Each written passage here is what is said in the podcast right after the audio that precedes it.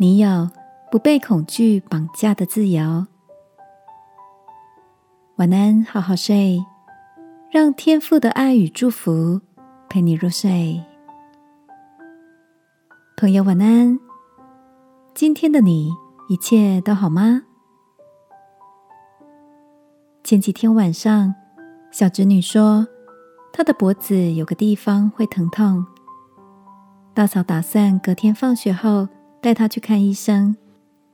小侄子在旁边听到了，就调皮的对小侄女说：“如果严重的话，可能要打针住院哦。”小侄女一听，眼眶开始泛红，吵着对大嫂说：“妈妈，我不想去看医生啦。”大嫂收起脸上的笑容，眼神炯炯的。朝着小侄子望了过去，知道自己闯祸的小侄子，连忙对小侄女说：“妹妹，抱歉，我是开玩笑的啦。”大嫂握着小侄女的手说：“不要怕，我们来祷告，上帝爸爸跟你同在，医治你的不舒服。”祷告完后，小侄女的脸上终于又出现了。放松的笑容。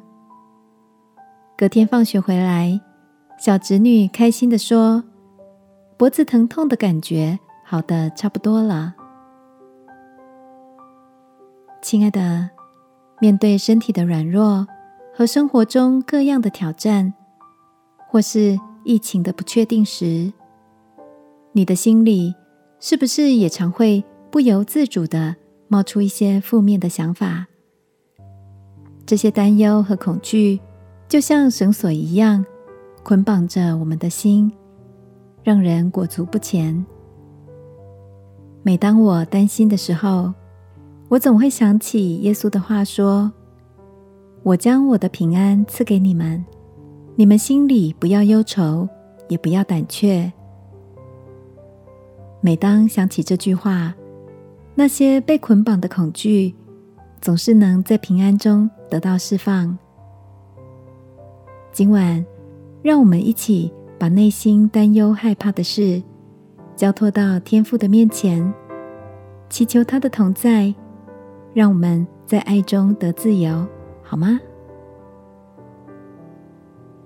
亲爱的天父，我承认对于环境现况有些恐惧，求你帮助我。将眼光定睛在你所赐的平安，让我能在爱里不惧怕。祷告，奉耶稣基督的名，阿门。晚安，好好睡。祝福你有个平静安稳的夜晚。耶稣爱你，我也爱你。